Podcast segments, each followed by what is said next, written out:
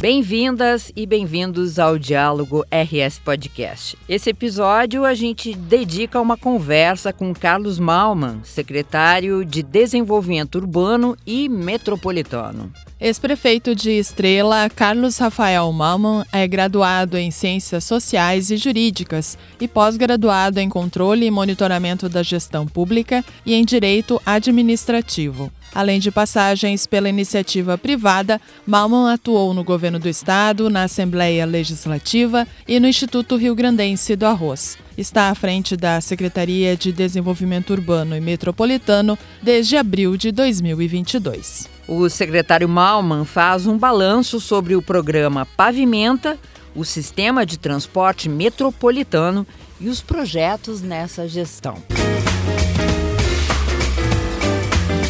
Lançado em junho de 2021 pelo governo do estado, o programa Pavimenta busca o aumento e a qualificação da infraestrutura rodoviária dos municípios gaúchos. Passado pouco mais de um ano e meio, qual o balanço desta iniciativa, secretário Malman? Prazer recebê-lo no Diálogo RS Podcast.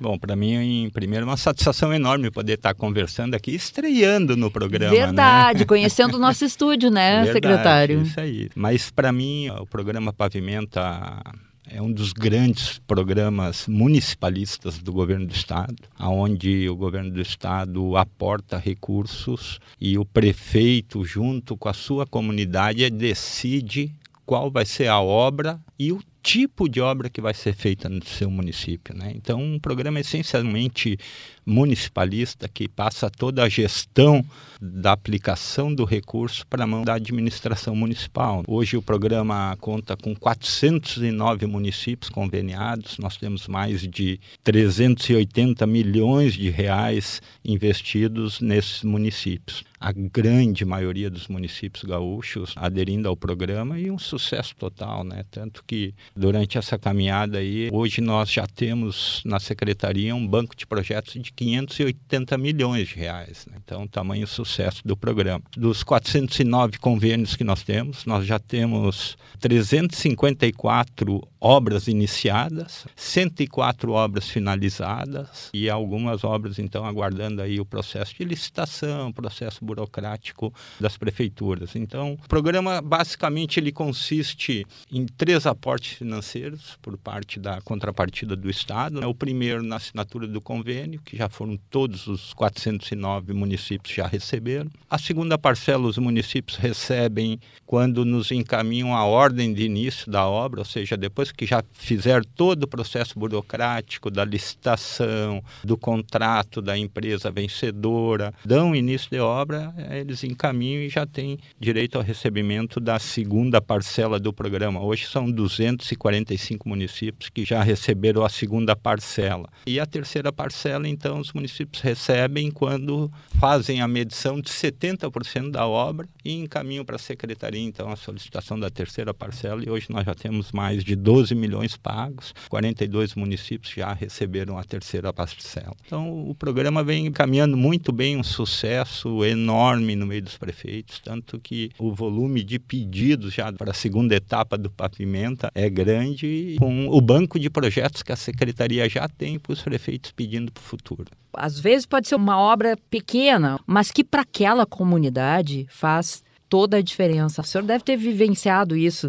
Do que, que significa para aquelas comunidades? Muitas vezes 30, 20 anos se passaram, os filhos já saíram para estudar, voltaram, e muitas vezes aqueles acessos ou aquelas estradas ali continuavam iguais. Para aquela comunidade ali fazia toda a diferença, né? É, isso é verdade. São obras assim de amplo atendimento social até porque os prefeitos sabem onde aperta o calo dentro do seu município. Nós tivemos a oportunidade de visitar diversos municípios. Os, Não visitei os 409 ainda, né? Mas já passamos por praticamente a metade dos municípios e a gente vê a satisfação, a alegria das pessoas. Né? É comovente, é, né? É comovente. Famílias que conviveram a vida inteira com a poeira, com a casa fechada que não podia abrir a sua residência porque o pó tomava conta. Então, são obras obras efetivamente trazendo muita qualidade de vida para a população gaúcha.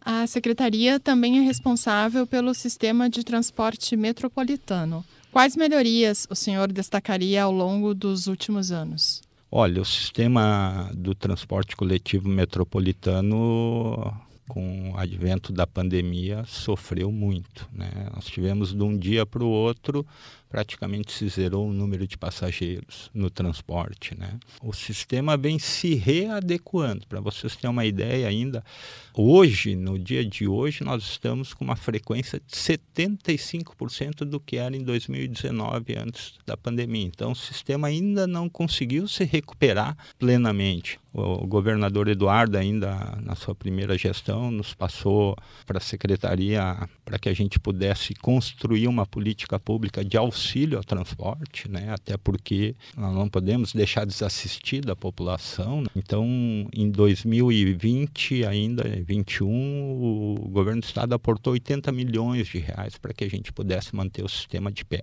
Ainda no ano passado, estamos fazendo agora a liquidação desses valores, novamente o estado aportando mais 40 milhões de reais. E aí, para a gente controlar o custo da tarifa, para que isso não pesasse também no uhum. bolso do contribuinte, no bolso do cidadão que utiliza efetivamente o transporte coletivo. Né? Então, mas também hoje o que mais nos preocupa na questão do transporte coletivo é a gente poder, e aqui um pedido do governador, uma determinação do governador, que a gente consiga instituir uma política pública efetiva e perene, para que a gente possa ter uma política pública efetiva no transporte coletivo. Então a gente vem trabalhando, discutindo com a equipe técnica da Fazenda, a equipe técnica da SPGG também, para que a gente possa criar uma alternativa, um programa para o transporte coletivo. Uma das ideias que a gente vem trabalhando é a construção do fundo, a instituição de um fundo para o transporte coletivo metropolitano. Esse fundo tem a intenção de nós trabalhar em três grandes ações. Primeiro, que é o controle da tarifa, para que a gente possa usar os recursos desse fundo para manter a tarifa estável e não pese no bolso do contribuinte. Porque né? isso é uma conta que não fecha, né, secretário? E aí é que é a importância do poder público, né? que a gente vê que, enfim, de um lado tem toda a parte dos próprios empresários, que é um aumento do custo, que andou com a inflação e a própria pandemia fez esses custos subirem. Na contrapartida, diminuiu o número de passageiros e, ao mesmo tempo, o trabalhador, o usuário, também não tem essa capacidade de absorver o aumento que a iniciativa privada deveria ter é em função das suas perdas. Então é uma conta que não fecha. Isso. Nos grandes países do mundo e também aqui no Brasil, nas maiorias das grandes cidades, o transporte coletivo já vem sendo subsidiado uhum. pelo poder público. Uhum. Né? Uma das extravagâncias que eu acho e, e que pesa para o contribuinte é quem paga a passagem, que geralmente depende do, do transporte coletivo, que é a população de mais baixa renda, ela acaba efetivamente subsidiando o idoso que não paga, o aluno que não paga. Então, todos esses subsídios que o governo dá por meio de lei acaba pesando para quem efetivamente paga a passagem e utiliza o transporte É um pouco coletivo. difícil até, muitas vezes, das pessoas né, entenderem que essa conta também não fecha. É. E que essa, esses subsídios, enfim, vai ter que sair de algum lugar, né? Isso. Hoje e não sai, dá em árvore. Hoje sai do custo da passagem que é. é paga por cada um, é. né? Então, a importância do fundo para que a gente possa fazer esse controle e fazer esses aportes também. Uhum para equilibrar o custo da tarifa. Né? O segundo grande papel que esse fundo teria é também a gente poder trabalhar em infraestrutura, melhorar os corredores de ônibus, trazer mais eficiência para o sistema, melhorar também as paradas, ou seja, transformar o sistema num sistema mais acolhedor também para o usuário. E o terceiro grande mote seria da modernização tecnológica, né? modernização tecnológica dos ônibus para que tenham aí novas tecnologias, novos combustíveis, sejam sustentáveis, né, do ponto de vista é toda ambiental, uma cadeia, né? né? E também do processo de modernização tecnológica. Hoje ninguém mais tem tempo para ficar 20, 30 minutos esperando uma parada de ônibus, o ônibus passar. Né? Então, a nossa intenção é a gente disponibilizar um sistema para o usuário, onde ele possa acompanhar o roteiro do ônibus dele. Né? Ó, meu ônibus está chegando daqui a dois minutos, ele já vai se deslocando para a parada e pode pegar o ônibus com muito um, um sistema que dê confiabilidade né? e também traga comunidade para o usuário do sistema. Secretário Malman, além do pavimento, que outras ações são firmadas junto às prefeituras gaúchas? O pavimento é o grande programa que atende basicamente todos os municípios do estado do Rio Grande do Sul. Mas a partir da reestruturação administrativa proposta pelo governador, a secretaria também vem absorvendo e vai absorver agora no decorrer dos próximos dois anos as funções da Metroplan, ou seja, nós vamos, o governo do estado está assumindo as ações efetivas da governança metropolitana das nossas duas regiões metropolitanas, que é a região aqui de Porto Alegre, a região da Serra, e dos nossos dois aglomerados urbanos, aglomerado urbano do litoral norte e o aglomerado urbano da zona sul políticas para essas regiões que serão trabalhadas e tratadas diretamente pela secretaria. Aqui nós temos um trabalho que já vem desde 2014 sendo executado, que são os projetos de contenção das cheias da região metropolitana. Né? São quatro grandes eixos. Nós temos o eixo da bacia do Gravataí, que efetivamente nós conseguimos finalizar agora as diretrizes ambientais. Nós já contactamos, licitamos a empresa agora para fazer todos os estudos e o EIA-RIMA para que a gente possa efetivamente, depois disso estabelecido e aprovado, ter a licença para que a gente possa fazer os projetos de execução do sistema de combate às cheias. E isso é bem importante, porque agora, claro, né, no Brasil é tudo muito imediato e sazonal. Agora, por exemplo, é óbvio, a gente está no verão, nós estamos vivendo um cenário que é oposto, mas piscou o olho, daqui a pouco está aí o inverno e a gente sabe como é que é o nosso inverno, né, é um... Então isso é bem importante. É né? importante né? e também é um sistema que vai ajudar na reservação da água do hum, Rio Gravataí. Ah, é? Também? Também, né? uhum. né? Então ele vai, vai ajudar na, em ambas na ocasiões. isso, uhum. mas também vai ajudar na contenção das cheias.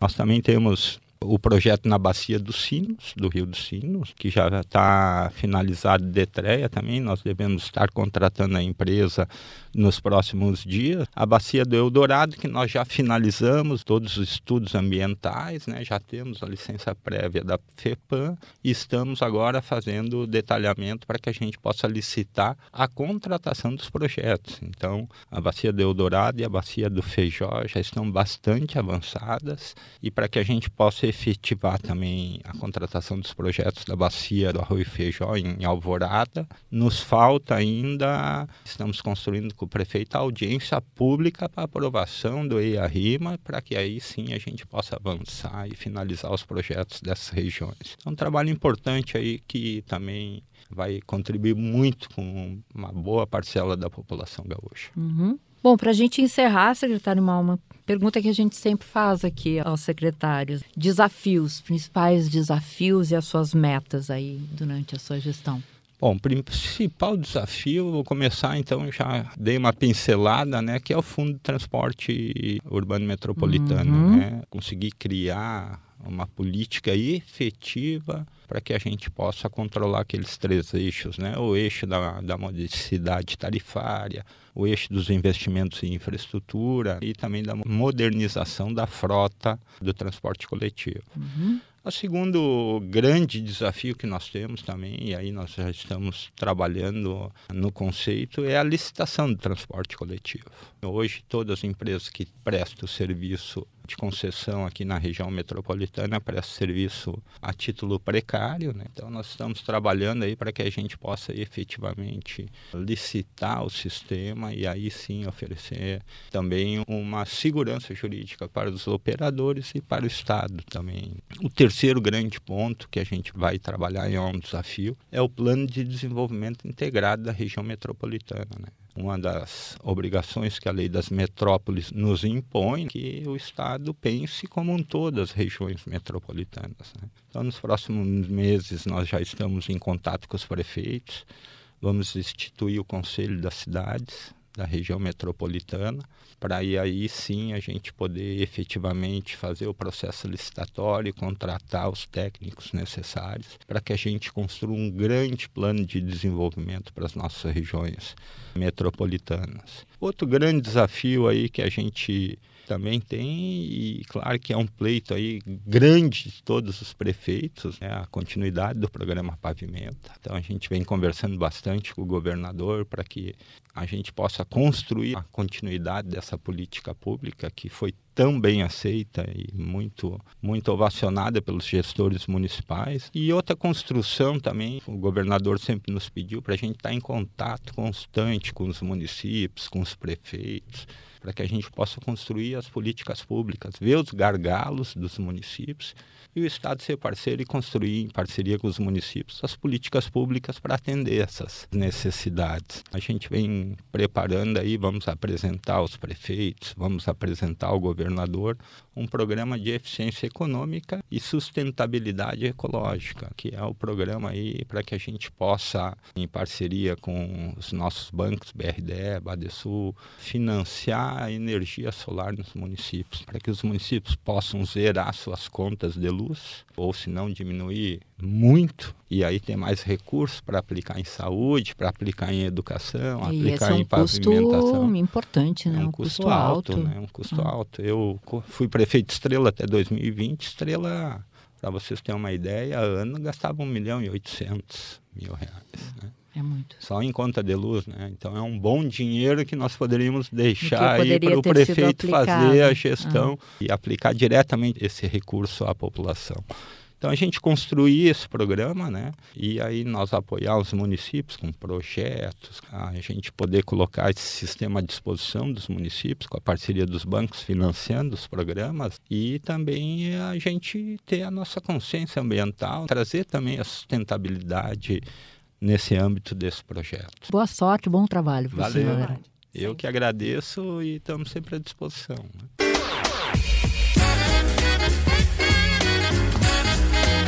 Diálogo RS Podcast fica por aqui. Eu sou Nara Sarmento. E eu, Andréa Martins.